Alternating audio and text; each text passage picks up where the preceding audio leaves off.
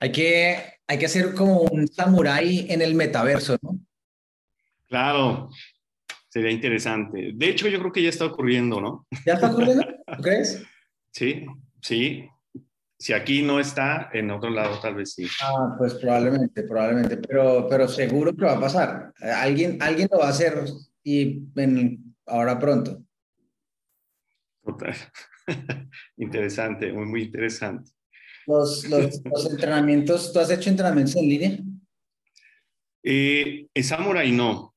De hecho, no, no está permitido. Hubo un, en algún momento en la pandemia, eh, algunas, algunas personas nos estaban pidiendo Samurai en línea y, bueno, pues eh, tuvimos una, una reunión con, con, las personas que nos certifican y mm. bueno, pues llegó a la conclusión de que, de que no era positivo para, para, la, para vivir la experiencia. Sí, porque todos los samuráis operan como bajo la propiedad intelectual y están todos muy alineados de qué hacen y qué no y se mueven juntos, ¿no? Sí, aparte, eh, no, la experiencia no es la misma, ¿eh? No sería igual. Sí, por supuesto, sí. Por la naturaleza de, en línea y en presencial, pues es, es complicado. ¿Cómo, cómo, arrancaste tú? Eh, o sea, ¿cómo llegaste tú a empezar a, quererte entrenar como en el, juego del samurái? Y, por qué arrancaste? Ok, fíjate que fue muy interesante. Eh, yo practico aikido y jiu-jitsu.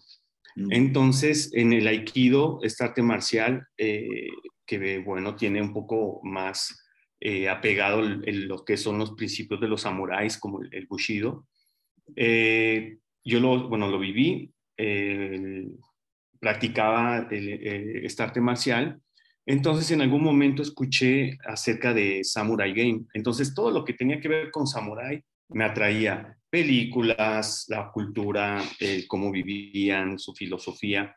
Entonces, cuando supe de que había un juego o un taller que tenía que ver con los samuráis, pues llamó mi atención.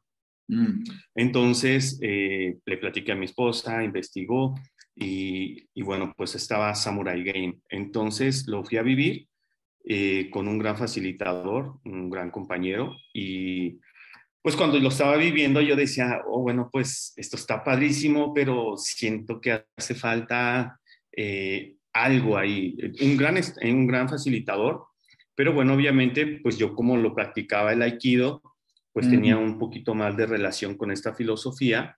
Entonces, eh, pues ahí dije, no, me voy a certificar, yo quiero ser parte de esto.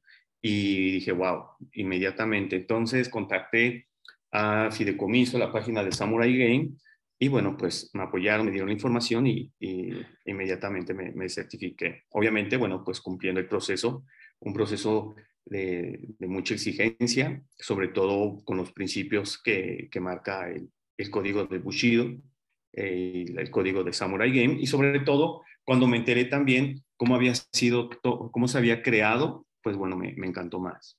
Samurai fue creado en, en 1977 eh, por George Leonard, eh, este señor eh, Aikidoka también, pero él es Aikidoka de Quinto Dan.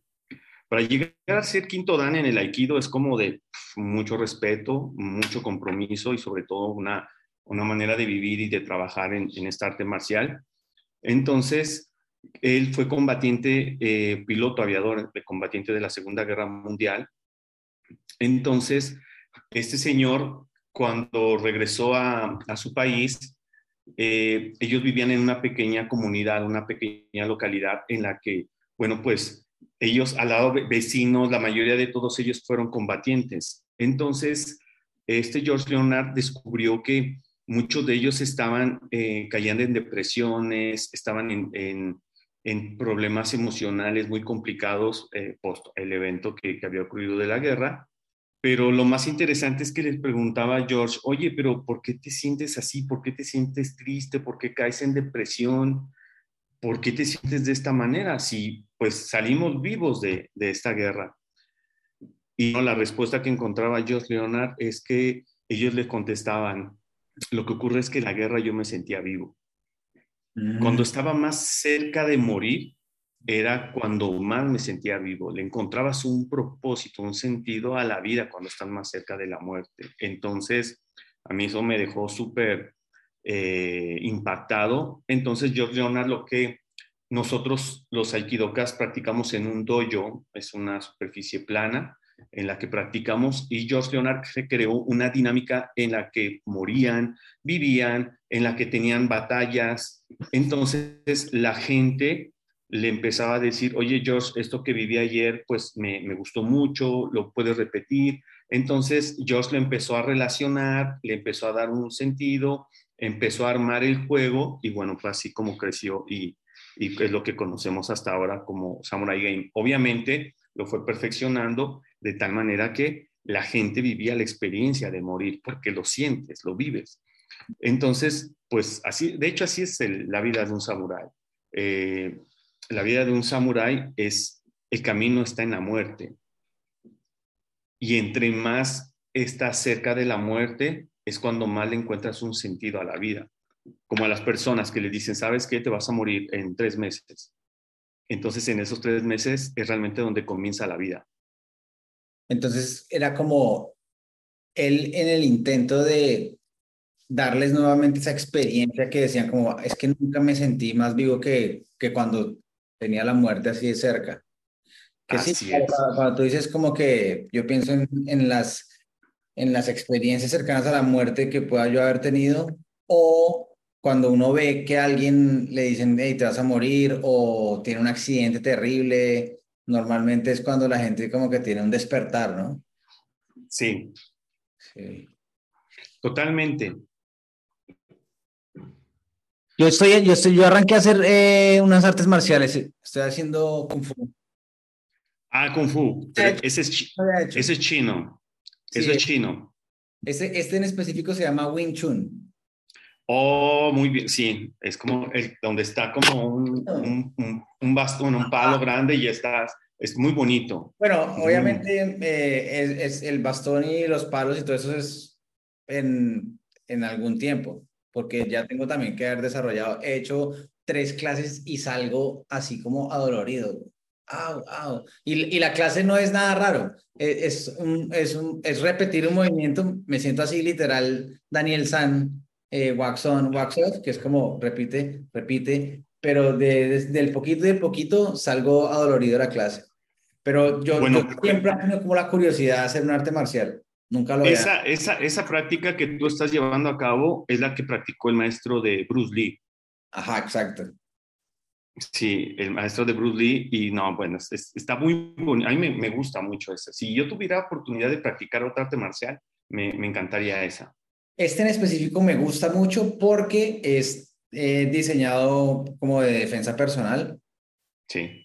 Eh, y también tiene una historia interesante, ya que mencionaste la historia, porque este lo desarrolló una mujer que justamente lo que quería era poder defenderse, pero se dio cuenta que la mayoría de las artes marciales o de cualquier, digamos, como que eh, mecanismo, sistema de defensa, mayormente están orientados a el que más fuerza tiene, gana. Y entonces ella desarrolló algo donde no tuviera que depender de la fuerza para poder ganarle a contrincantes de mayor tamaño o fuerza. Entonces, por eso cuando uno ve el, el estilo Kung Fu de Bruce Lee, ah, bueno, el clásico puño de una pulgada, ¿no? Ajá. Ah, sí. Ahí viene. y, sí, sí. y, el maestro este man que se, que se llamaba Ip Man, que también hay una película muy buena. Que, sí, son, son tres, de hecho, muy buenas. Voy en la dos. Muy buenas, muy buenas. Muy buena. Este, pero claro, e, es, esto, esto de las artes marciales es, es bien interesante porque pues te, te, conecta como con tu cuerpo y te conecta también como con la mentalidad y sabes como lo que se requiere para, para, para avanzar y para, para crear algo que es, o sea, como que para poderse defender, ¿me entiendes? Para poder, como que es, es un nivel de atención tremendo y de intuición, de... Es bien poderoso. Es que más aparte, muchas personas lo que piensan con las artes marciales es que lo que tú vas a hacer es volverte un, un buen peleador o, o, vas a tener una técnica para vencer a los demás. pero realmente el sentido de muchas artes marciales que tienen todavía esta esencia y este espíritu marcial como tal, eh, lo que ocurre es que tú sabes que no puedes ya estarte peleando en cualquier lugar y agrediendo a las personas. Por ejemplo, en el aikido hay una frase que utilizamos nosotros, eh, eh, y mi, sensei me lo ha dicho, tú tienes prohibido atacar, no defenderte, pero tienes prohibido atacar. Mm. Entonces, nosotros, a, mucha gente se me ha acercado a mí y me ha dicho, es que yo, mi hijo es súper peleonero, se está agarrando a golpes a cada rato en la escuela, ¿qué puedo hacer? Le digo, pues mételo a artes marciales, porque ahí va a encontrar una disciplina y una filosofía. ¿Quieres que para... Exacto, porque ahí es donde tú vas a aprender que no tienes por qué estarte peleando con los demás, no tienes por qué agredir a los demás. Eh, nosotros aquí, por ejemplo, hay una frase que, ah, eh, que habla Morihei Gushiba, que es el creador del Aikido, que incluso lo tienen como una de las personas más importantes en Japón, eh, o sensei, así le llamamos nosotros, que dice, hay una frase que es Masakatsu Agatsu. De hecho, esta es la que, es la que tengo aquí tatuada. Es esta, Masakatsu Agatsu. Es la victoria, es sobre mí, o la, batalla más grande es sobre mí, aquí y ahora. Y a nosotros lo que, nos, o lo que hemos aprendido es que yo no tengo por qué estar lidiando batallas con otros seres humanos. La batalla más grande que yo estoy lidiando es conmigo todos los días. No es con nadie más. No tengo por qué pelear con el ego del otro si ya tengo con el mío. Entonces es al que debo de vencer. No debo de vencer a nadie más. Es a mí mismo. Y de hecho esto es lo que también vivían los samuráis. Ajá. Y entonces tú trasladaste todo eso justamente al entrenamiento, ¿no? Como que tú, por tu propia experiencia, sí. palmaste.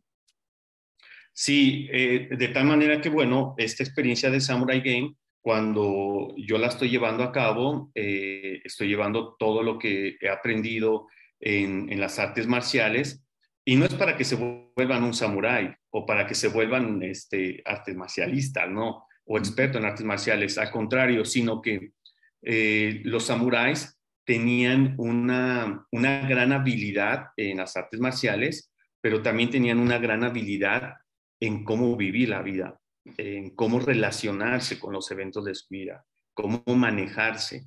Ellos eran grandes poetas, eh, especialistas en caligrafía, eh, personas muy cultas, estudiaban mucho, pero también, obviamente, la parte marcial la dominaban. Ellos trabajaban mucho en su vida. Incluso cada acción que tenían, ellos eh, tenían esta filosofía. Hay una parte del código Bushido, es un código de ética en la que vivían los samuráis, en la que dice compasión. Rápidamente te digo qué quiere decir el Bushido para que podamos entender o estar en contexto. El Bushido eh, quiere decir Bushi, que es, es guerrero, y la palabra Do quiere decir camino. Entonces, cuando lo juntas, dice Bushido, es el camino del guerrero. Este código de ética, los samuráis lo vivían dentro y fuera del campo de, batalla. Y hay una parte de este código de ética, eh, uno de esos eh, valores que es la compasión. Entonces, una vez una persona me dijo, ¿cómo es posible que un samurái con una espada cortando la mitad pueda tener en su código compasión?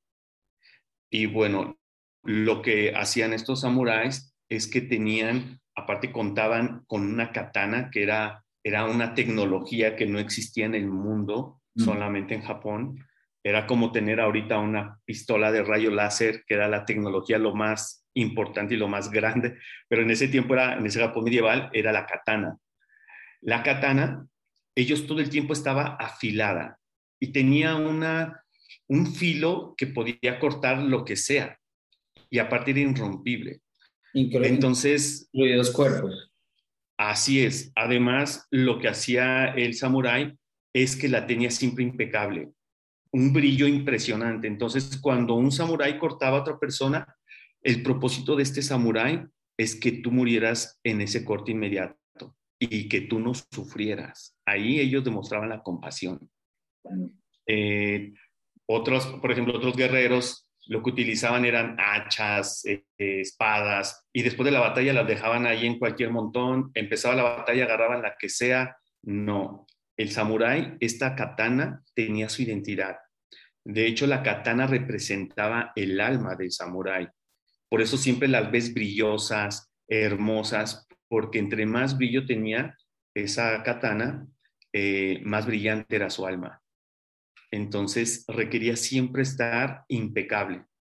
Incluso ellos en algunas películas, no sé si has visto que cuando hacen un corte, sacudían la, katana e incluso hasta la limpiaban, porque ellos decían que requerían demostrarle un respeto a sus enemigos teniendo esta katana limpia para el siguiente enemigo. No puedo pelear con otra persona si no está limpia para ti.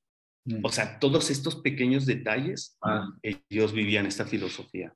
Y entonces como, porque uno de los, de los, digamos como que de los quiebres recurrentes que yo entiendo, hemos visto en los entrenamientos por mucho tiempo, es, es esta idea como de, ok, claro, lo que vivo yo en el entrenamiento versus lo que luego empieza a ocurrir en mi vida, ¿no? O sea, entiendo que, que, que este juego pues es una simulación y ok, me van a traer la muerte aquí, como que la voy a poder sentir, ¿sabes? Voy a poder crear a través del juego la experiencia de eso. Pero eh, en tu experiencia, ¿sabes? Como que no es un reto muy grande el lograr que esto efectivamente haga, empiece a ser parte de nuestras vidas, como que yo pueda, ok, entender esta, no nos vayamos muy lejos, esta idea de la compasión o es, no esta idea, esta filosofía como y pueda yo empezar a usarla también como una, como una guía en mis decisiones, en mis relaciones, en, ¿sabes? En, mi vida de todos los días. Sí, porque es muy distinto eh, elegir vivir mi vida eh, o elegir vivir mis acciones basado en mis principios versus desde el miedo. Mm. O sea, eso podría ser distinto. El, esto yo lo vivo como una filosofía todos los días. Es, ese principio para ti. Y entonces es esa, esa claridad en los principios, pero es que cuando normalmente no, o sea, cuando estamos haciendo algo, a menos que alguien esté demasiado consciente, no, no está permanentemente comparando lo que está haciendo o pensando con sus principios. Y ahí es donde está el, el, quiebre, ¿no? Porque luego entonces ahí probablemente si a algunas o la mayoría de las personas les preguntáramos como, bueno, eso que hiciste realmente comparado con tus principios, tal vez mucha gente no tiene claridad de los principios y muchos otros eh, no notan que sus acciones no coinciden con sus principios. Y supongo que a otros les vale gorro, pero... pero como que no estamos, no estamos como, bueno, yo no estoy pensando en eso, yo estoy pensando, yo quiero es como poder cerrar la brecha ¿Sabes? Yo quiero poder que mis acciones estén alineadas con mis principios y estar claros de mis principios. Eh, es, por ejemplo, fíjate, esto que estás diciendo es bien interesante. Eh, nosotros en el Aikido eh, llega un momento en donde estamos llevando las, las, técnicas y entre más pensamos cómo hacer la técnica, más cometemos errores. Mm. O sea, es, incluso llega un momento en donde estoy analizando cómo es todo y, llega un momento en el que nosotros mismos, cuando estamos cometiendo este error y no nos sale la técnica, inmediatamente nos decimos, hey, eh, no mente, no pienses, porque lo que tú piensas y lo que tú sabes es lo que te está llevando a cometer el error. Entonces, lo que nosotros requerimos hacer es no pensar. De hecho, hay una película que se llama El último samurái. No sé si ya la has visto en donde están practicando eh, con un buken que representa una, como una espada, pero es un, un, un palo, eh, una espada de madera, vaya. Y entonces le están gane y gane y gane al general Algren. Y llega un momento en donde se acerca un chico ah, y le dice, hey, ¿sí? Así es, exactamente. Y llega un chico y le dice, hey, no mente. Mm. Eh, y esto también tiene mucho de relación de, cómo vivimos. Eh, nosotros vivimos con lo que sabemos, con lo que nos dice la mente y desde ahí eh, por eso hacemos, yo creo que muchas de las cosas en las que vivimos. Entonces, lo que nosotros hacemos es, no pienses, no hagas lo que sabes, porque entre más haces lo que sabes, más vas a seguirla regando. Entonces, me desconecto y lo que hago es fluir. Permito que mi cuerpo se vuelva a la mente.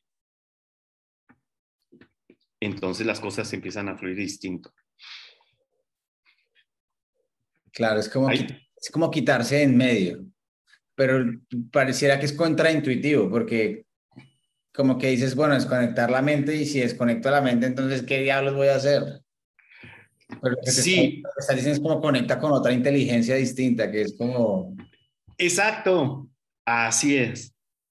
Exactamente, eh, Cecilio, porque sabes, mira, a ver, por ejemplo, tú le dices a tus pulmones respiren, tú le dices a tu, a tu, a tu hígado, hey, funciona, filtra, a tus riñones, tú le dices a tu corazón, late.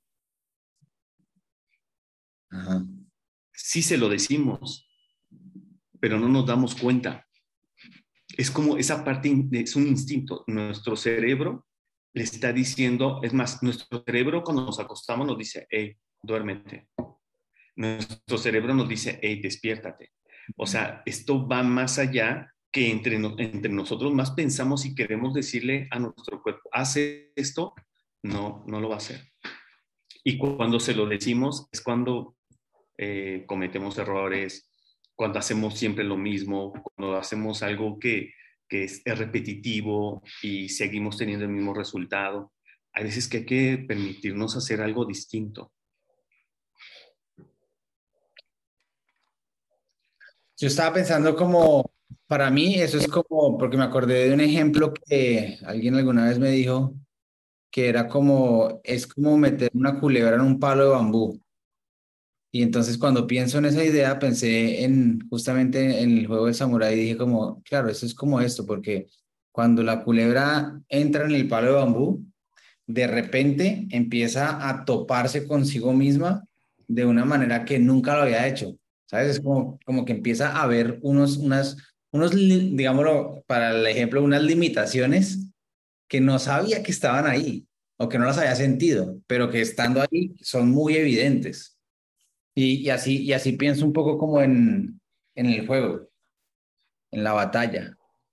Y es que cuando pienso en la batalla también, bueno, me acuerdo como los momentos en los que yo, bueno, probablemente no todo el mundo ha tenido una pelea, pero las veces que yo he peleado o que he sentido que voy a pelear con alguien, eh, en esos momentos de repente eh, actúo de maneras que no pensé que fuera a actuar, ¿sabes? Como que me sorprenden mis acciones y mis pensamientos. Hay, algo que, que, dice así, los, los seres humanos eh, se conocen verdaderamente en la guerra. ¿Quieres conocer verdaderamente a los seres humanos? Entra en conflicto con ellos o entra en guerra con ellos. entra en conflicto, claro, porque es que es, el, el conflicto es una versión de la guerra, como... Así es. Sí. Entonces, cuando nosotros estamos en conflicto es cuando realmente conocemos ese ser humano. ¿Quieres conocer a alguien? Entra en conflicto con él. Y es que, y es que estando ahí, y, y desde la idea de que todo el mundo es un espejo, porque como dice tu, tatuaje acá, es el único con el que estás enfrentándote o, al único que, que necesitas estar mirando es a ti mismo. Y entonces, en el, al empezar a ver yo las reacciones de otras personas bajo esta situación de conflicto, me veo a mí mismo ahí, en esas reacciones. Buena información. Y además, aparte también, eh, hay personas que se pueden mostrar de una manera distinta y, y ser tus amigos y, ok, padrísimo. Ese es el, eso es lo que le llamamos como el prestigio, como lo que yo quiero que conozcas de mí. Cuando entras en conflicto con este ser humano es cuando realmente sale el verdadero ser humano que está ahí. El, el, vengativo, el, el, que te ataca, el que habla mal de ti cuando está atrás de, bueno, cuando está con otras personas, versus cuando si entro en conflicto contigo, lo único que podría decirte es, sabes, mira, eh, vamos a calmarnos y creo que es momento de parar con esto, si ya no vamos a tener una relación, eh, te voy a respetar que voy a apreciar y, y bien, gracias. No, nosotros no tenemos enemigos, Cecilio, tenemos maestros, pero no los vemos como maestros, preferimos verlos como enemigos para sentirnos agredidos o tener un, un pretexto, una justificación perfecta para agredir a otras personas. Pero cuando dominamos nuestro enojo, nuestro coraje, nuestro rencor, es ahí donde el Masakatsu Agatsu aparece. Yo tuve esa victoria más grande, con, no con otra persona, sino cuando vencí mi rencor, mi enojo, y al contrario, te perdono y, y te pido hasta perdón, ser humilde para reconocer. Eso, eso lo vas a encontrar en Samurai. Tremendo. Muy powerful. Pues voy, gracias. Este, em, em, emocionante eso. Es un, es un camino bien chévere. Como hacia, hacia donde, bueno, antes de que nos vayamos, como hacia, hacia donde tú ves como que la posibilidad de esta clase de entrenamiento, porque me queda claro que hay que entrenarse para esto. Esto no es algo que, que la mayoría de la gente pueda crear por sí mismo. El entrenamiento es clave. ¿Hacia dónde crees que va como ese entrenamiento? Mm, yo todavía lo sigo buscando. yo todavía lo sigo buscando. Eh, es más, yo creo que eh, muchas personas me han preguntado, oye Moisés, y eh, ¿por qué esto de samurai? ¿Por qué te encanta incluso cuando hacemos samuráis? Eh, ¿Te gusta decir que ahora no te sientes solo? Al contrario, que te sientes bendecido de tener en este momento otros samuráis a tu lado, porque esto es lo que yo creo. Cuando doy un samurai game, creo que en ese momento, si fue un samurai de 30, 40 personas, yo los veo como un nuevo samurái que en ese momento elige vivir una vida desde el servicio. La palabra samurái quiere decir el que sirve, el que nació, creció y está listo para morir sirviendo.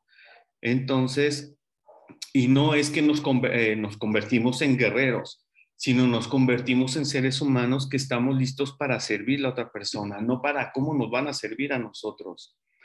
Eh, aquí me acuerdo un poco de un libro que, leí de, Martin Heidegger, de que eh, nosotros estamos acostumbrados a tomar de los recursos y a tomar de los demás, como que vengo con el derecho de tú qué vas a hacer para mí. Bueno, pues Heidegger hablaba acerca de quiénes vamos a ser nosotros para los demás, ¿no? ¿Quién vamos a ser para este mundo? Y eso es lo que quiere decir Samurai. Samurai es quién yo voy a ser para ti, como hermano, como hijo, como primo, quién yo soy para ti como pareja, yo cómo te sirvo como ser humano, como amigo, incluso yo cómo te sirvo en este momento, y no es servirle la comida, sino quién estoy siendo yo para ti, cómo le sirvo yo al planeta, cómo me sirvo a mí mismo como ser humano.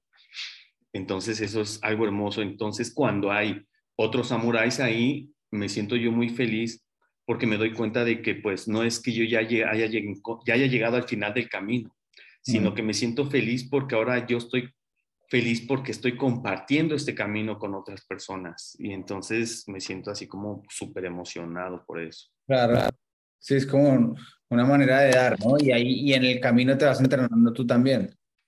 Así es. Todos somos alumnos, todos somos maestros y no hay mejor lugar que vivir la vida como alumno.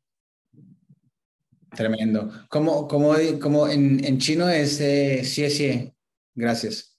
Ajá. Aquí el, el, japonés, en el japonés es eh, onigai, onigai shimasu. Eh, por ejemplo, entre, el más, entre más inclina el bambú, entre más grande es el bambú, más te inclinas. Por ejemplo, cuando tú tienes a alguien que es tu semejante, lo que haces es saludar de esa manera. Cuando ya encuentras un maestro de un gran nivel, bueno, pues ya es desde acá arriba y ya te inclinas. Entonces, en este caso, bueno, pues tú y yo somos simples mortales. Así es. Comunes corrientes desde aquí. Gracias. Muchas, muchas gracias, amigo. A ti.